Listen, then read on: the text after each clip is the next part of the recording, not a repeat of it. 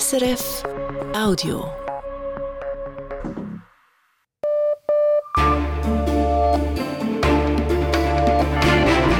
Radio SRF, Echo der Zeit mit Christina Scheidecker.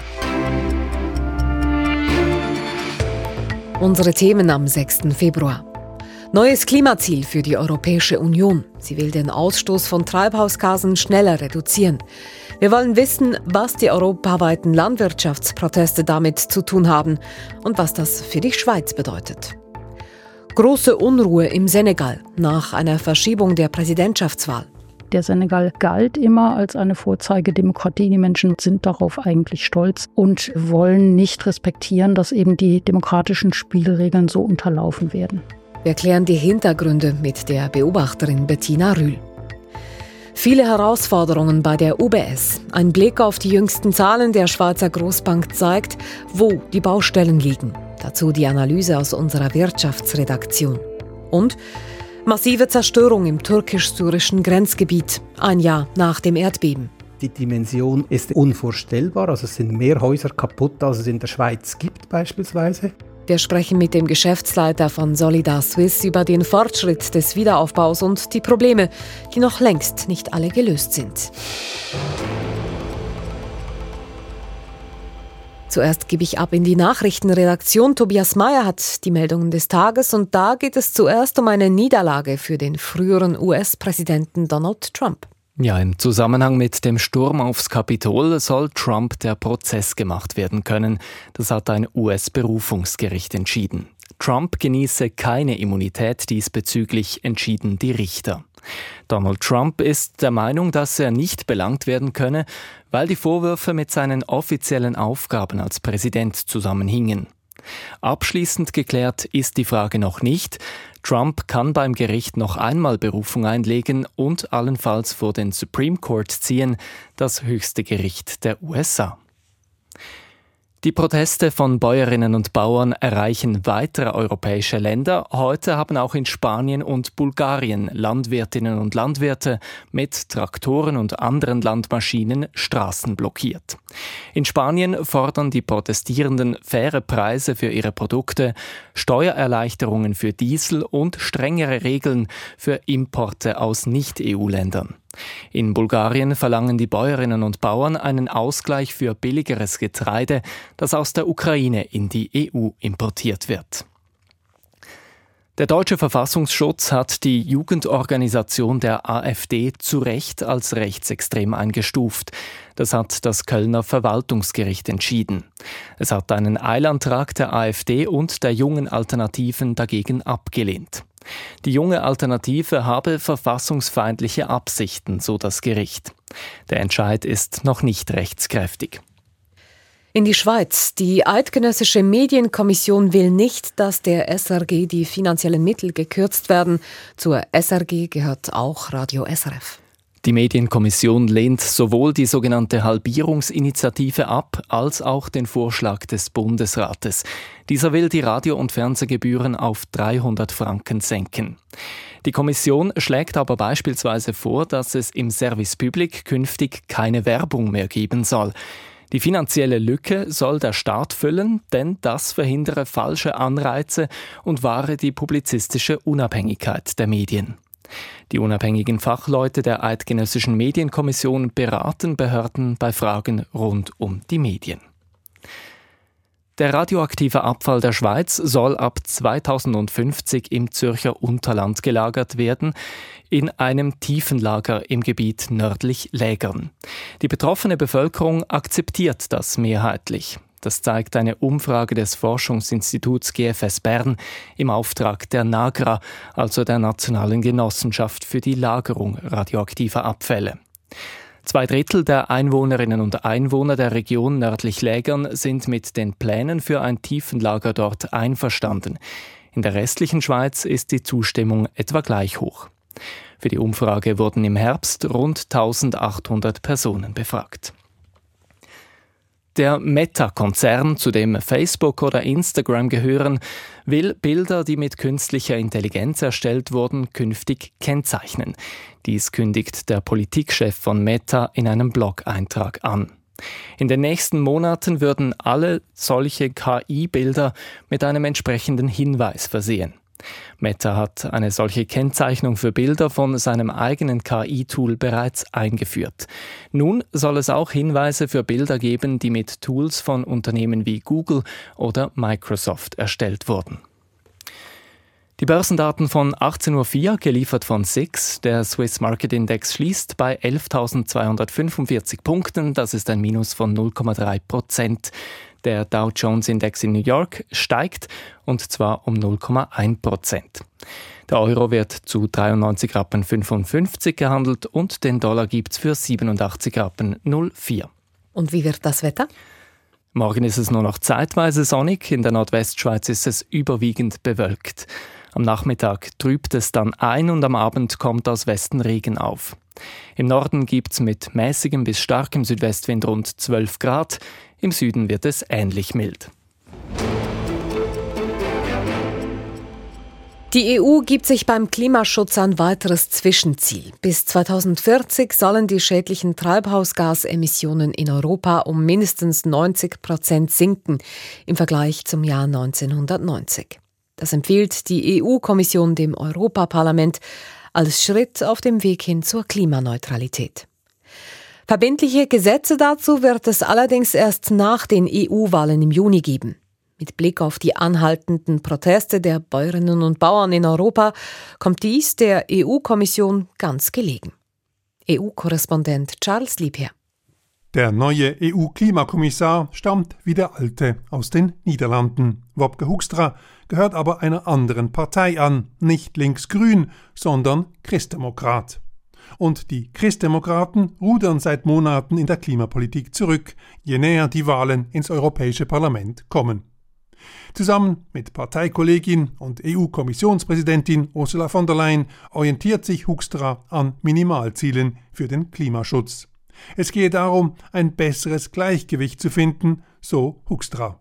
One clearly is the, is the lack of climate action and that we have to stay the course. Der Kampf gegen den Klimawandel bleibe wichtig, aber and the other, uh, the lag to which we need to bridge, to which we need to to marry is a strong and resilient economy. Es gelte auch das zweite Bein zu stärken, die Vereinbarkeit des Klimaschutzes mit einer starken EU-Wirtschaft, so der EU-Klimakommissar. Das ist die neue politische Realität in der EU-Klimapolitik. Sie startete vor fünf Jahren mit höchsten Ambitionen und dank unzähliger Gesetzesanpassungen wurde sie ihren Ansprüchen lange Zeit gerecht. Im vergangenen Jahr machten die Christdemokraten, stärkste Partei im EU-Parlament, allerdings eine Kehrtwende. Die Partei war plötzlich gegen eine Revision des Naturschutzgesetzes und verwässerte die Biodiversitätsvorgaben. Die europäische Industrie und vor allem die Landwirtschaft dürfe im internationalen Wettbewerb nicht überfordert werden, so das zentrale Argument. Dagegen liefen heute vor allem die Grünen Sturm. Die Landwirtschaft immerhin verantwortlich für 10 Prozent der Treibhausgasemissionen in Europa, zu schonen sei unverantwortlich, kritisierte der Niederländer Bas Eickhout, frisch gewählter Spitzenkandidat der Grünen bei den Europawahlen. You deleted everything on agriculture. Please don't make the Dutch mistake, you know that, by not talking about the agriculture, it doesn't solve the problems. Die EU-Kommission mache damit den gleichen Fehler wie die niederländische Regierung. Aussitzen und Schweigen löse nämlich keine Probleme. Die Zielvorgabe der EU-Kommission von minus 90 Prozent liegt am unteren Rand der Empfehlungen des Wissenschaftlichen Beirates zum Klimawandel. Gemäß diesen Empfehlungen muss die EU ihre Treibhausgasemissionen weiter senken, idealerweise sogar um 95 Prozent bis 2040, um irreversible Kipppunkte zu meiden mit unbekannten Auswirkungen, so die Klimaexpertinnen. Die Wende zum Guten gelingen nur noch mit massiv höheren Investitionen, unterstrich darum der liberale Präsident des Umweltausschusses im EU-Parlament, Pascal Canfin. Si nous n'avons pas les financements appropriés, nous n'y arriverons pas. Mehr Geld, Widerspruch gab es keinen, egal von welcher Partei. Verständlich, konkrete Vorgaben und verbindliche Gesetze werden erst nach den nächsten Wahlen beschlossen von einer neuen EU-Kommission und von einem neuen EU-Parlament. Die Sektoren Verkehr und Landwirtschaft müssten eigentlich besonders stark in die Pflicht genommen werden mit Blick auf 2040. Sie haben in der Vergangenheit zu wenig getan, um ihre Treibhausgasemissionen zu senken. Vor den Wahlen ist das aber ein Tabuthema. Die zahlreichen Bauernproteste zeigen Wirkung, zumindest bis zu den Europawahlen im Sommer. Am unteren Ende dessen, was die Wissenschaft empfiehlt, seien diese 90 Prozent bis 2040, sagt Charles Liebherr in seinem Beitrag. Und trotzdem 90 Prozent, das tönt nach einem ehrgeizigen Ziel. Frage jetzt an Klaus Ammann. Er beschäftigt sich bei Radio SRF mit Klimafragen. Wie realistisch sind denn diese neuen Vorgaben, die die EU jetzt vorlegt? Und dazu gibt es ganz unterschiedliche Ansichten. Für die einen ist das völlig unrealistisch, weil eben große Investitionen nötig sind, tiefgreifende Veränderungen. Andere, vor allem Klimaschutzorganisationen, sind enttäuscht, dass die EU nicht ein noch ehrgeizigeres Ziel, Charles Liebherr hat es erwähnt, minus 95 Prozent sich gesetzt hat. Entscheidend wird sicher sein, wie gut es die EU schafft, ihre Klimapolitik sozialverträglich zu gestalten. Bis 2040 ist da noch ein bisschen Zeit. Wenn man kurzfristiger schaut, auf 2030 beispielsweise, dann scheint die EU auf Kurs. Studien zeigen, dass sie mit ein paar zusätzlichen Maßnahmen, die bereits aufgegleist sind, ihr Ziel erreichen sollte, bis 2030 die Emissionen um 55 Prozent zu reduzieren. Und die EU hat ihr letztes, das 2020er Ziel erreicht, anders als beispielsweise die Schweiz. Die Schweiz eher nicht auf Kurs, sagen Sie. Wo konkret steht denn die Schweiz im Vergleich zur EU? Nun, eben die Schweiz hat ihr Ziel, die Emissionen bis 2020 um 20 Prozent zu reduzieren, verfehlt. Für 2030 hat sie sich minus 50 Prozent als Ziel gesetzt. Die EU will minus 55, minus 55 Prozent. Das tönt nach wenig Unterschied. Faktisch will die Schweiz gemäß den aktuellen Plänen des Parlaments die Emissionen aber nur um gut 30 Prozent in der Schweiz senken. Der Rest soll über Reduktionen im Ausland geschehen. Ein Mechanismus, den die EU explizit nicht bemüht. Heute geht es nun ja aber eben eben um das Zieljahr 2040. Dafür hat die Schweiz bereits ein Ziel im Klimaschutzgesetz, das im Juni vom Volk angenommen wurde. Gesetzgeberisch ist die Schweiz der EU da also voraus. Von der EU-Kommission kommt ja heute erst einmal eine Empfehlung. Aber das Schweizer Ziel ist mit minus 75 Prozent bis 2040 deutlich schwächer als die minus 90 Prozent der EU. Wenn die Schweiz bis 2040 im Vergleich zur EU also nur um 75 Prozent reduziert, muss sie dann nachher schneller vorwärts machen, um zehn Jahre später dann doch noch klimaneutral zu sein. Ist das zu schaffen? Das wird sicher eine Herausforderung. Die Schweiz schiebt da in gewissem Sinne Aufgaben im Vergleich zur EU auf die lange Bank. Der Bund begründet dies damit, dass die letzten 25 Prozent bis zu Netto Null dann eben zu einem großen Teil mit Negativemissionen erreicht werden sollen, dass also Techniken und Technologien zum Einsatz kommen sollen, die CO2 aus der Atmosphäre entfernen.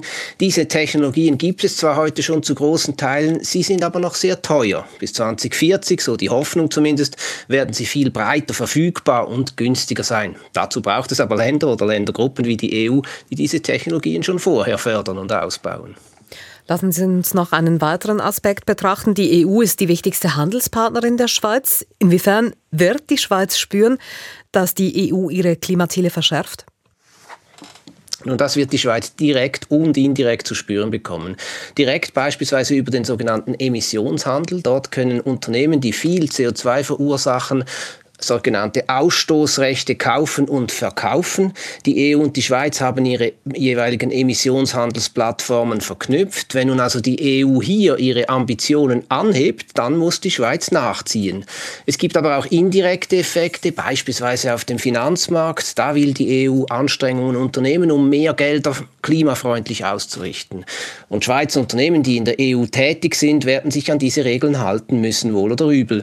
Oder im Verkehr, wenn die EU dies Diesler und Benziner bis 2035 beispielsweise verbietet, dann wird es auch in der Schweiz schwierig sein, solche Autos zu kaufen, egal ob die Schweiz sie selbst explizit verbietet oder nicht. Kurz, wenn die EU ihre aktuellen Klimaschutzpläne tatsächlich umsetzt, dann wird das auch in der Schweiz einiges auslösen. Vielen Dank für diese Informationen. Das war Wirtschaftsredaktor Klaus Ammann. Und das ist das Echo der Zeit auf Radio SRF mit diesen Schauplätzen in den nächsten Minuten. Senegal, wo die Verschiebung der Präsidentschaftswahl für großen Unmut in der Bevölkerung sorgt. der Gazastreifen, wo wegen der Geldprobleme des UNO-Hilfswerks UNRWA die Nothilfe unmittelbar gefährdet ist. Die Türkei und Syrien, wo ein Jahr nach dem großen Erdbeben immer noch vieles im Argen liegt. Und Schweizer Jugendheime, wo die Plätze knapp und die Herausforderungen groß sind. Im westafrikanischen Senegal herrscht derzeit große Unruhe. Am Wochenende hatte Präsident Macky Sall die Wahl abgesagt, die für Ende Februar geplant war. In der Folge gab es Proteste, die Regierung schränkte den Zugang zum Internet ein. In einer turbulenten Sitzung legte das Parlament gestern einen neuen Wahltermin im Dezember fest. Internationale Organisationen zeigen sich besorgt. Medien im Senegal sprechen von einem, Zitat, institutionellen Putsch. Eine Einschätzung, die die Beobachterin Bettina Rühl teilt. Sie berichtet als freie Korrespondentin aus Afrika. Ich habe heute Nachmittag mit ihr gesprochen. Ich finde den Begriff institutioneller Putsch ziemlich treffend, weil es eben keine verfassungsmäßige Grundlage für die Entscheidung des Präsidenten gab, die Wahl zu verschieben. Sein Argument war, dass es Unmut über die Liste der Kandidatinnen und Kandidaten gegeben habe, aber es gab eben eine Liste, die von den zuständigen Richtern abgesegnet war, und über deren Urteil hat der Präsident sich hinweggesetzt und damit eben auch die Gewaltenteilung nicht respektiert. Welches Interesse hat denn Präsident Macky Sall, die Wahl nach hinten zu schieben? Er darf nach zwei Amtszeiten nicht wieder kandidieren. Das hat er erst versucht und hat sich dann relativ spät dem massiven Protest der Bevölkerung auf der Straße gebeugt. Durch die Verschiebung hat er jetzt eben seine Amtszeit von Anfang April auf Dezember verlängert. Und das vor dem Hintergrund, dass er 2012 selber erst an die Macht gekommen ist, nachdem sein Vorgänger Abdoulaye Wade eben auch versucht hatte, sich verfassungswidrig eine dritte Amtszeit zu verschaffen. Auch damals gab es massiven Protest und viele von denen, die sich damals gegen Wade für Macky Sall eingesetzt haben, sitzen jetzt in Haft, weil sie wieder darauf pochen, dass die verfassungsmäßige Ordnung eingehalten wird. Rund um diese Verschiebung ist es im Senegal zu teils massiven Protesten gekommen und das nicht zum ersten Mal. Sie haben das angesprochen. Woher kommt diese große Unzufriedenheit der Bevölkerung?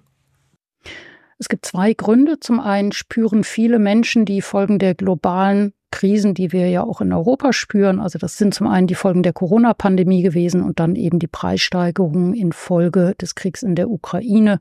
Und im Senegal unterstützt die Regierung die Bevölkerung eben wirtschaftlich nicht. Viele Menschen sind ärmer geworden, während andere eben weiterhin sehr viel reicher wurden. Also die soziale Schere ist weiter auseinandergegangen. Die Regierung hat äh, große Infrastrukturprojekte auch tatsächlich fertiggestellt, aber um den Preis von einer massiven Staatsverschuldung. Das heißt, die Massen in Anführung bezahlen dafür.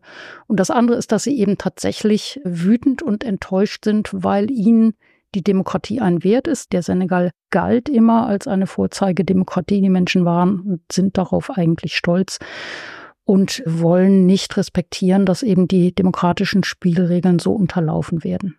Westafrika war in den letzten Monaten und Jahren immer wieder im Fokus wegen politischen Umstürzen in verschiedenen Ländern, unter anderem im Nachbarstaat Senegals, Mali. Wie ist die aktuelle Entwicklung im Senegal vor diesem Hintergrund zu sehen?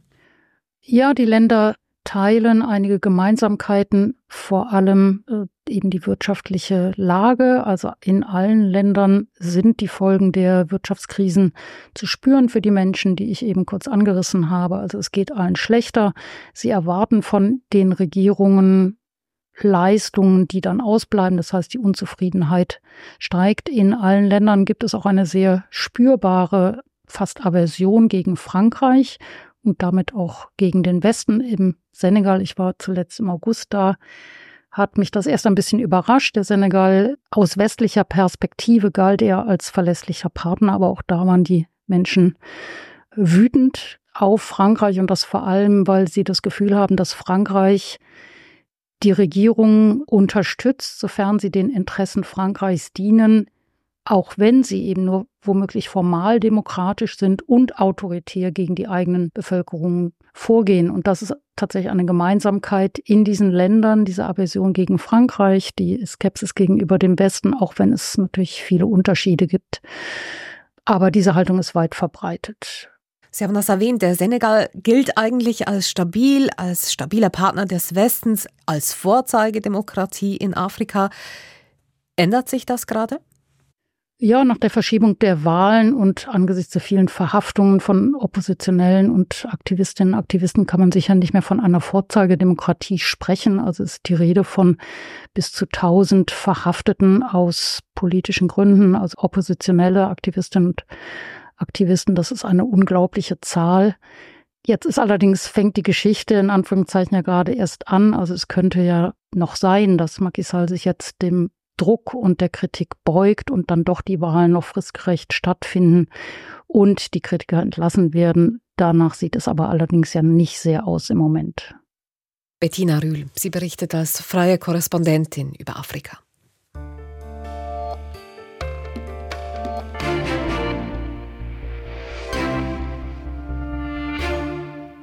Wie geht es der UBS nach der Notübernahme der Credit Suisse? Antworten gab es heute früh, als die UBS ihre Zahlen für das abgelaufene Geschäftsjahr präsentierte. Diese Zahlen sind rot für das vierte Quartal genauso wie zuvor bereits für das dritte. Das zeigt, dass die Bank noch viel Arbeit zu erledigen hat, bis aus der Übernahme der CS eine Erfolgsgeschichte wird, analysiert Wirtschaftsredaktor Jan Baumann. Im Kerngeschäft der Vermögensverwaltung liegt der Schlüssel für den Erfolg der UBS. Das Geld der Reichen und Superreichen fließt zwar heute schon in rauen Mengen zur Bank, doch entscheidend ist nicht allein die Summe der verwalteten Vermögen, sondern der Gewinn, den die Bank damit macht. Und beim Profit lassen die jüngsten UBS-Zahlen zu wünschen übrig. UBS-Chef Sergio Amotti weiß, dass er hier nachbessern muss, bei der heutigen Präsentation der Jahreszahlen stellte er klar, zuerst müssten die Kosten sinken, erst dann werde es sich richtig lohnen, das Wachstum zu forcieren. Das ergibt Sinn. Es liegt auf der Hand, es braucht beides, Größe und Profitabilität. Zuerst zur Größe. Sie ist in der Vermögensverwaltung wichtig, um auf einen grünen Zweig zu kommen. Je mehr Geld die Bank verwaltet, desto mehr Gebühren kann sie dafür kassieren. Konkret will die UBS schrittweise von Jahr zu Jahr Hunderte von Milliarden Dollar an neuen Kundengeldern einsammeln. Dafür nimmt sich Konzernchef Sergio Amotti Zeit bis 2028. Der zweite Schritt jedoch ist wichtiger und schwieriger zugleich. Die Kosten müssen runter, gerade in der Vermögensverwaltung, der Paradedisziplin der UBS. Aktuell wendet die Bank viel Geld auf, um gute Kundenberaterinnen und Berater an sich zu binden. Gleichzeitig investiert sie in IT-Plattformen und neue Produkte. Viel Zeit und Geld kostet es auch, die Teams der übernommenen CS zu integrieren und auf die Unternehmenskultur der UBS einzuschwören. Ob in der Vermögensverwaltung, in der Investmentbank oder in anderen Konzernteilen, überall sind die Kosten noch zu hoch, hauptsächlich aber nicht nur wegen der Integration der CS. Die gescheiterte Rivalin befindet sich geschäftlich in einem desolaten Zustand und verliert noch immer laufend Geld. Auch daraus macht UBS-Chef Emotti kein Geheimnis. Im Gegenteil, er widerspricht bei jeder Gelegenheit den Stimmen, die sagen, die UBS habe die CS für einen Schnäppchenpreis ergattert und mache nun bereits Kasse. Tatsächlich wird sich erst in ein paar Jahren zeigen, wie sehr sich der CS-Kauf für die UBS gelohnt hat. In der Zwischenzeit ist Sparen angesagt. Um 13 Milliarden Dollar will das UBS-Management die Kosten im Konzern bis Ende 2026 senken. Ohne weiteren Stellenabbau ist das unmöglich. Doch konkrete Ziele zum künftigen Personalbestand gibt die Bank nicht bekannt. Das Motto heißt derweil kräftig sparen und dann kräftig wachsen. Das ist allerdings leichter gesagt als getan. Dem Palästinenserhilfswerk UNRWA geht das Geld aus. Im schlimmsten Fall kann es seine Aufgaben schon diesen Monat größtenteils nicht mehr erfüllen. Gleich mehrere der wichtigsten Geldgeber haben ihre Zahlungen zumindest vorläufig eingestellt, nachdem zwölf UNRWA-Mitarbeitende als Hamas-Terroristen entlarvt worden waren. Neben einer UNO-internen Behörde soll nun auch eine unabhängige externe Kommission ermitteln, von deren Einschätzung dürfte die Zukunft der UNRWA abhängen und damit die Fortsetzung der Nothilfe in Gaza. Fredrik Steiger berichtet. UNO-Generalsekretär Antonio Guterres wählt die Flucht nach vorn. Er hat gar keine andere Wahl. Neben dem internen Aufsichtsorgan OIOS, eine Art UNO-Geschäftsprüfungskommission, soll sich nun auch eine externe Arbeitsgruppe des Palästinenser Flüchtlingswerk UNRWA vorknöpfen, gibt UNO-Chefsprecher Stefan Ducharik bekannt. The Secretary General appointed an independent review group to assess whether the agency is doing. Leiten wird sie die frühere französische Außenministerin Catherine Colonna. Beteiligt sind auch drei Forschungsgruppen aus Skandinavien. Erkenntnisse sollen bald vorliegen, mit einem Zwischenbericht im März und einem Schlussbericht im April. Die Zeit drängt denn der UNRWA dürfte schon in wenigen Tagen das Geld ausgehen, nachdem etliche der wichtigsten Spenderländer, allen voran die USA, aber auch Deutschland, Japan oder Großbritannien, ihre Zahlungen sistiert haben. Guterres betont, er sei schockiert, dass mehrere UNRWA-Angestellte Hamas-Terrorattacken verübt haben sollen. I was personally horrified by those accusations. Nun lobbyiert er fast täglich bei den besorgten Geberländern, damit sie die UNRWA weiterfinanzieren. Tatsächlich gibt es viele kritische Fragen an die UNRWA. Zwar räumen auch die USA ein, die UNO-Organisation spiele die Schlüsselrolle bei der Nothilfe in Gaza, so Washingtons UNO-Botschafterin Linda Thomas Greenfield. We know UNRWA plays a critical role in providing that assistance, which is why there must be aber nicht nur die USA stellen Bedingungen für die Wiederaufnahme der Zahlungen. Dazu gehört jene internationale Untersuchung, die Guterres nun verspricht. Einzig wenn deren Recherchen zum Schluss gelangen, nun seien alle Missstände offengelegt und es erfolge entschlossen Remedur, nur dann dürften wichtige Geldgeber wieder zahlen. Gelangt die Kommission indes zu einem negativen Befund, etwa, dass noch weitaus mehr UNRWA-Leute als bisher bekannt für die Hamas arbeiten oder gar töten, dann steht das Überleben des Flüchtlingshilfswerks auf dem Spiel. In Jerusalem sind die Meinungen ohnehin gemacht. Hillel Neuer, der Chef der israelnahen und UNO-kritischen Nichtregierungsorganisation UN Watch, klagte dieser Tage im US-Parlament, die UNO habe sich stets geweigert, skandalöse Enthüllungen über die Verbandelung von UNRWA und Hamas und die anti-israelische Haltung des Hilfswerks überhaupt zur Kenntnis zu nehmen. They never contacted us for information. They refused our repeated written requests to meet to discuss the problem. They cannot say they didn't know. Der israelische Regierungschef Benjamin Netanyahu fordert, man müsse die Tätigkeit der UNRWA beenden. It's time that the international community and the UN itself understand that UNRWA's mission has to end. Israel blendet dabei konsequent aus, dass es dann als Besatzungsmacht in der Verantwortung stünde, zahlreiche der Aufgaben der UNRWA im Bildungs-, Gesundheits- und Sozialbereich selber zu übernehmen. Der Unmut über die UNRWA ist nicht neu, doch inzwischen ist er derart groß, dass die Frage nach der mittel- und langfristigen Zukunft der Organisation unvermeidbar ist. Doch diese hochpolitische Debatte wird Jahre dauern. Schnelle Ersatzlösungen sind keine in Sicht. Kein anderes Hilfswerk vor Ort, nicht UNICEF, nicht das IKRK oder andere sind personell und finanziell imstande, sofort in die Bresche zu springen. Die UNRWA sei das Rückgrat der humanitären Hilfe in Gaza, sagt Guterres. UNRWA is the backbone of all humanitarian response in Gaza. I appeal to all member states. Angesichts der aktuellen humanitären Katastrophe in Gaza ist die UNRWA unersetzlich, bei all ihren Fehlern und Schwächen. Erst wenn der jetzige Gaza-Krieg einmal beigelegt ist, kann und muss die nötige Auseinandersetzung nüchtern geführt werden. Sie hören das Echo der Zeit. Weiter geht's mit Alltagseinblicken im Erdbebengebiet in der syrisch-türkischen Grenzregion und in einem Schweizer Jugendheim. Am 6. Februar vor einem Jahr erschütterten zwei gewaltige Erdstöße die Türkei und Syrien. Auf einer Fläche mehr als doppelt so groß wie die Schweiz wurden laut Regierungsangaben rund 60.000 Menschen getötet, viele mehr verletzt. Das Erdbeben zerriss Familien, zerstörte wirtschaftliche Existenzen, ganze Dörfer und Städte. Die Folgen sind gravierend bis heute. Das weiß Felix Knie, Geschäftsleiter des Hilfswerks Solidar Swiss. Er war letzte Woche im Erdbebengebiet in der Türkei unterwegs. Ich habe ihn heute Nachmittag gefragt, was er dort angetroffen habe. Es gibt wie zwei Seiten dieses Besuchs. Die eine Seite ist, dass die Türkei beeindruckend schnell die Spuren des Erdbebens in gewissen Zonen weggeräumt hat und wegräumt. Und die andere Seite ist, dass es sehr, sehr viele Menschen gibt, denen es sehr schlecht geht und die wenig Hilfe bekamen bisher. Und das fährt schon ein, ein Jahr danach, dass es so viele Menschen gibt mit so großen Bedürfnissen. Und trotzdem ist auch das Ausmaß der Katastrophe einfach noch so sichtbar, dass einem das schon großen Eindruck hinterlässt. So große Bedürfnisse, sagen Sie, woran fehlt es denn am meisten? Dach über dem Kopf, also die Behausung. Es leben Hunderttausende von Menschen in Containern oder Zelten. Diese Container, die sind schlecht isoliert. Das ist kein Leben und schon gar nicht im Winter mit Kindern.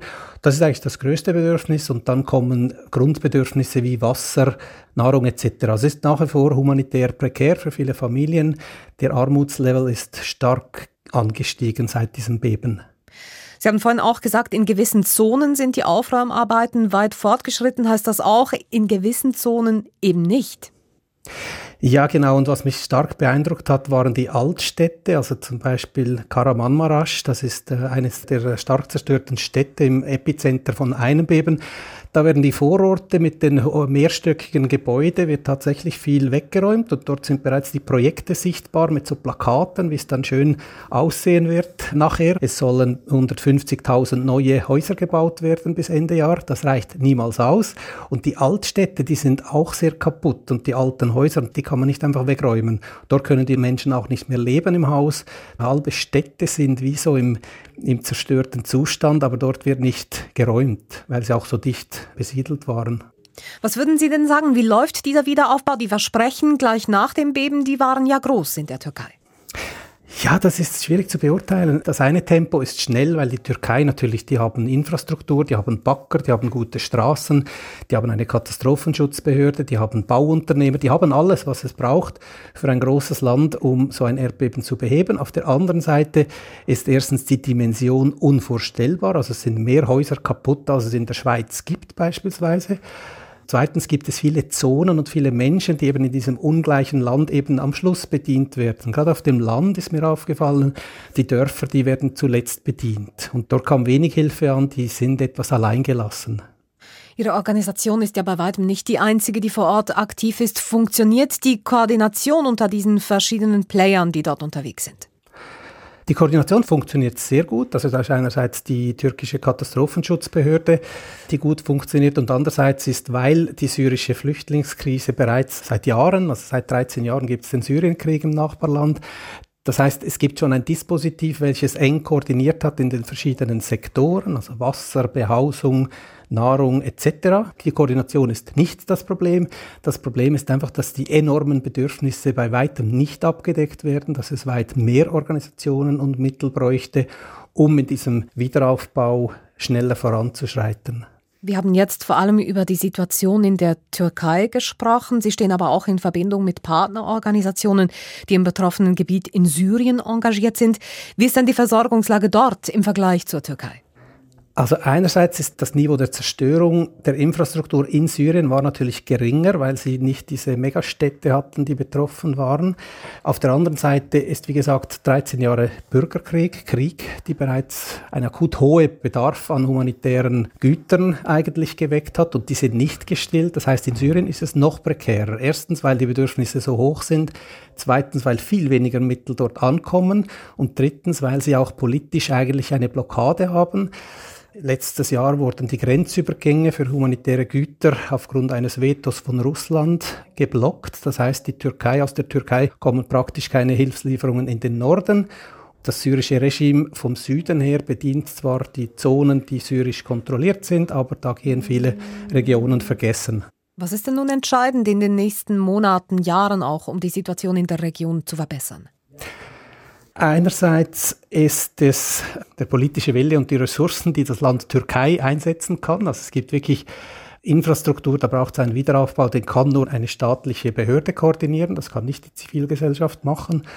Und andererseits ist die Frage, wie geduldig sind die Menschen, wie schnell kriegen sie überhaupt die Basis für einen Wiederbeginn ihres Lebensunterhaltes. Wenn das zu lange dauert, migrieren noch mehr Menschen aus dieser Gegend, es sind bereits viele Menschen weggezogen. Also ich habe mich schon gefragt, wie lebenswert sind diese Orte noch und wie, wie viel braucht es? Also viele, viele Dörfer, da wollen die Menschen auch nicht weg. Also es ist schon eine Frage, wie lange kann man dieser Gegend Aufmerksamkeit schenken, auch im Zeichen dieser vielen Krisen in dieser Gegend, die es auch noch gibt. Und da hoffe ich schon, dass die Menschen auch hier in der Schweiz nicht vergessen, dass die Menschen, die von diesem Erdbeben betroffen sind, eben weitere Unterstützung brauchen, dass man nicht gleich in die nächste Krise rennt, sondern dort mittel- oder langfristig tatsächlich die Menschen unterstützt. Das sagt Felix Knehm, Geschäftsleiter der Schweizer Nichtregierungsorganisation Solidar Suisse.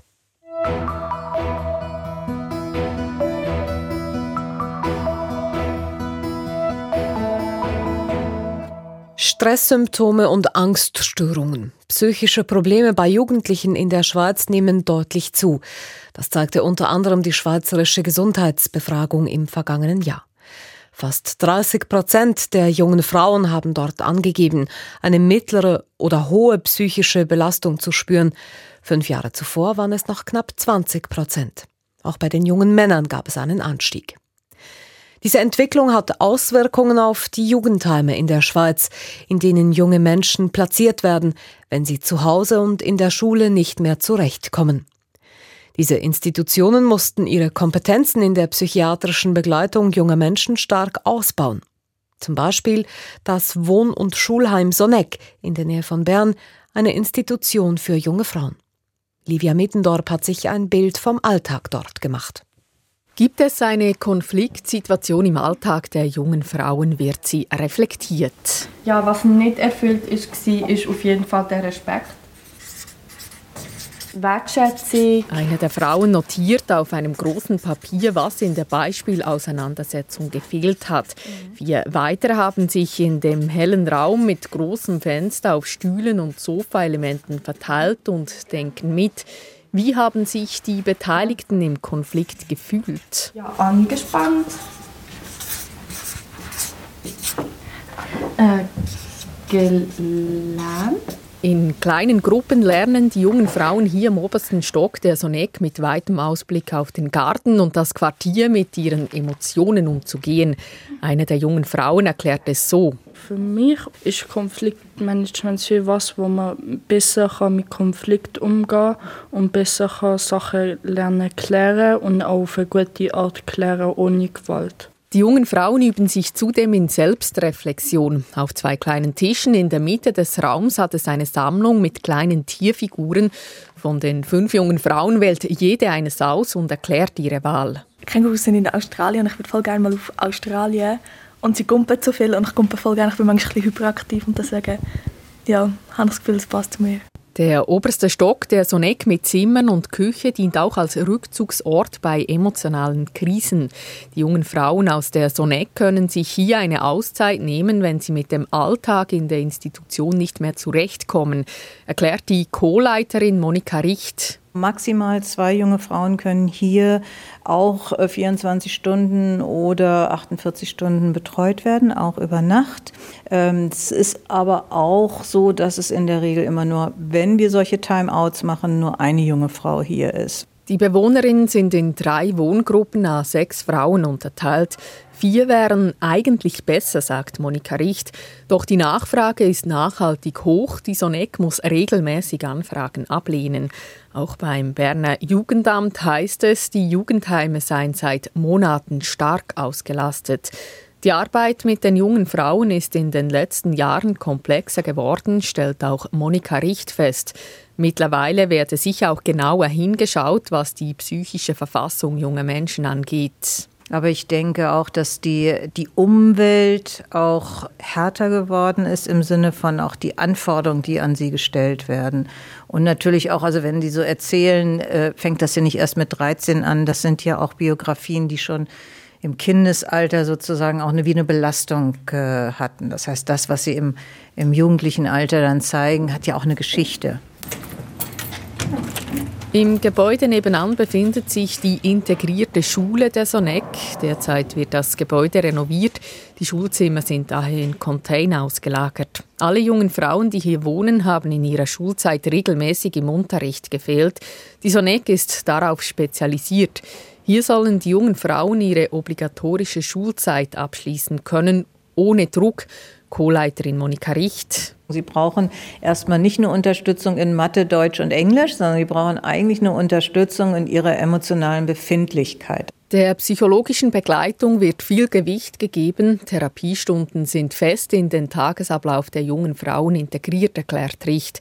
Lehrerinnen, Therapeuten und Sozialpädagoginnen, sie alle arbeiten eng zusammen. Kein Druck heißt auch, wenn eine junge Frau am Morgen nicht zum Unterricht erscheint, wird das nicht als Fehlverhalten angesehen, sondern als Symptom die Betreuungspersonen versuchen also herauszufinden, weshalb es die junge Frau an dem Morgen nicht in die Schule geschafft hat. Die jungen Frauen empfinden das als große Entlastung. weil man das Verständnis hat, ja, okay, es gibt Menschen, die können heute einfach nicht oder die mögen heute einfach nicht. Und das ist etwas, was mich halt auch sehr mitgenommen hat, weil es mir auch sehr geholfen hat, können zu wissen, okay, ich kann es auch so sagen und man versteht mich in dem Sinne. Mindestens zwei Jahre verbringen die jungen Frauen in der Regel in der Sonec. Sie absolvieren daneben auch Praktika, um den Kontakt zur Außenwelt nicht zu verlieren. Und dann, nach dem Schulabschluss, sollen sie bereit sein, ihre Träume zu realisieren. Ich kann nächstes Jahr in eine Kunstschule gehen, was ich mich sehr freue. Grundsätzlich finde ich mega cool, Rettungssanitäterin zu machen. Das ist so ein Traum von mir, seit ich klein bin. Genau. Das Schul- und Wohnheim soll den jungen Frauen den Weg dazu bereiten. Darüber berichtet haben wir hier im Echo der Zeit. Redaktionsschluss ist um 18.41 Uhr. Verantwortlich für die Sendung Zita Affentranger, für die Nachrichten Jan von Dobbel, am Mikrofon Christina Scheidecker. Das war ein Podcast von SRF.